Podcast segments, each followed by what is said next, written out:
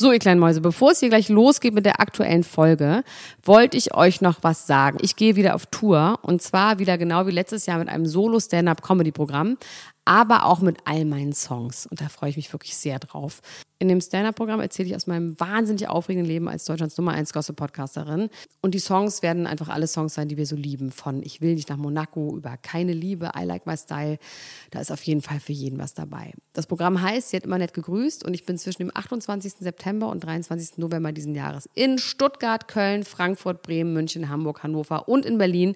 Kauft euch doch mal ein Ticket, wenn ihr die Folge hört. Den Link findet ihr in den Show Notes. Ich freue mich auf euch. So, und jetzt geht's los mit der Folge. Die Niemand muss ein Promi sein Lunchbreak mit Elena Gruschka und Max Lessmann. Hallo und herzlich willkommen zu einer neuen Ausgabe von Niemand muss ein Promi sein Lunchbreak, eure täglichen 5 Minuten Promi-News mit Max und mir. Los geht's! Prinz Philip ist leider immer noch tot, aber er hat uns ein paar ganz, ganz tolle Sprüche und Geschichten hinterlassen, die es jetzt in verschiedensten Sammlungen im Internet gibt. Die rassistischen Sprüche möchte ich hier an dieser Stelle nicht wiederholen, weil ich nicht möchte, dass ihr dann doch hinter vorgehaltener Hand lacht. Oder die falschen Leute dann doch sagen, naja, ist aber doch eigentlich ganz lustig, weil ist es halt nicht. Aber er hat noch ein paar andere geniale äh, Geschichten drauf und eine möchte ich hier zum Besten geben. Er hat zum Beispiel Claire Danes bei einem Empfang gefragt, ob sie nicht seinen DVD-Player reparieren kann. Weil sie ist doch aus der Filmindustrie und sie kennt sich doch bestimmt aus. Und hinten ist so eine Buchse mit so zwei Anschlüssen und er weiß nicht, welches Kabel wo rein soll. Und ob sie sich das nicht mal angucken kann.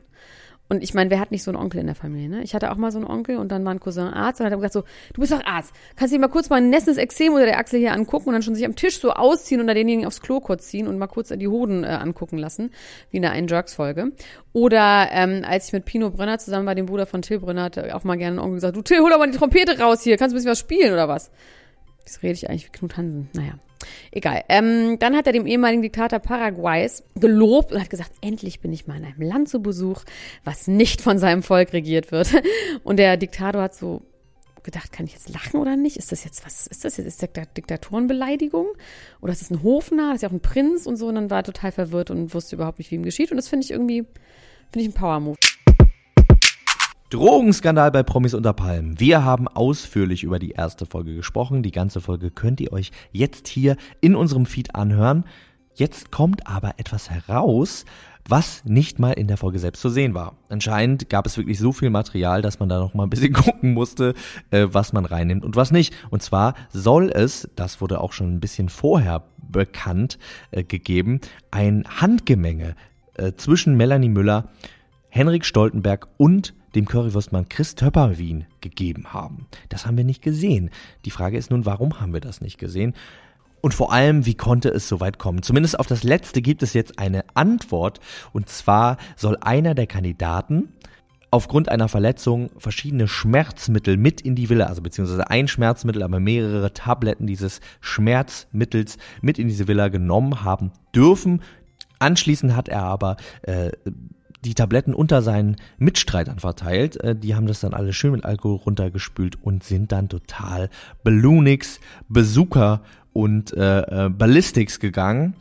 Sat 1 hat sich selber auch dazu geäußert und hat gesagt, ja, es stimmt. Ähm, einer der Kandidaten hätte diese Schmerzmittel gehabt. Dass die da eingenommen worden sind, wäre der Produktion allerdings nicht bekannt gewesen. Jetzt fragt man sich natürlich, wer war dieser Mensch, der die Tabletten damit reingebracht hat? Und äh, wenn man so ein bisschen recherchiert, dann kann man rausfinden, dass der Currywurstmann kurz vor der Sendung eine Bänderdehnung hatte. Mhm. Er ist einfach ein Kümmerer. Er will sich um die Leute kümmern. Und wenn er keine Currywürste zu verschenken hat, dann nimmt er eben Tabletten.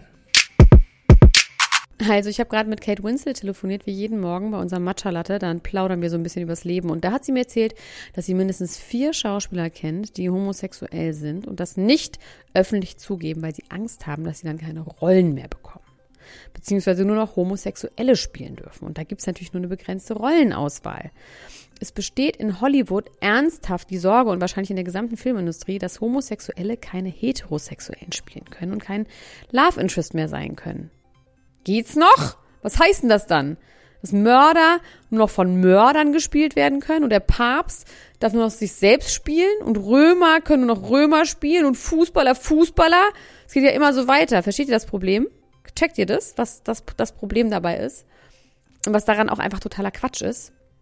Aber ja, natürlich checkt ihr das, weil ihr seid ja die Schlauen. Das ist so ein bisschen schade. Wir müssen ein paar dumme Leute hier rüberholen, die das dann hier hören und checken. Also wenn ihr dumme Freunde oder Familienmitglieder habt, die sollen unseren Podcast hören und dann verstehen sie sehr, sehr viel mehr von der Welt. Die neue Bachelorette soll bereits feststehen. Fans im Internet, wo auch sonst, haben jetzt herausgefunden, wer die neue Bachelorette sein könnte. Und es handelt sich um niemand Geringeres als Catherine Schulze, aka Chatrin.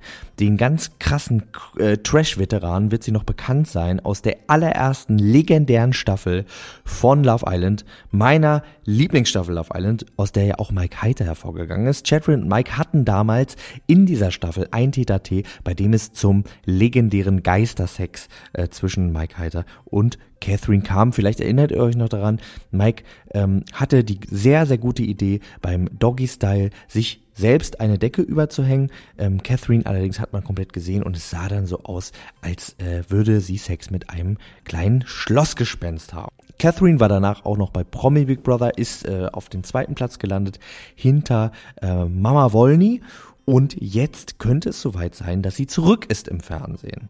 Fans haben nämlich auf ihrer Instagram-Seite zwei Sachen bemerkt. Zum einen lässt sie sich dort seit neuestem in aufwendigen Roben ablichten und äh, schreibt dann so Sachen dazu wie Liebe, Entscheidung, manchmal ist es schwierig, aber dann weiß man doch, was man will und so weiter und so fort. Und sie befindet sich aktuell in Griechenland, wo ja auch die letzte Staffel mit Bachelorette Melissa, über die wir lieber schweigen wollen, weil sie so langweilig war, stattgefunden hat.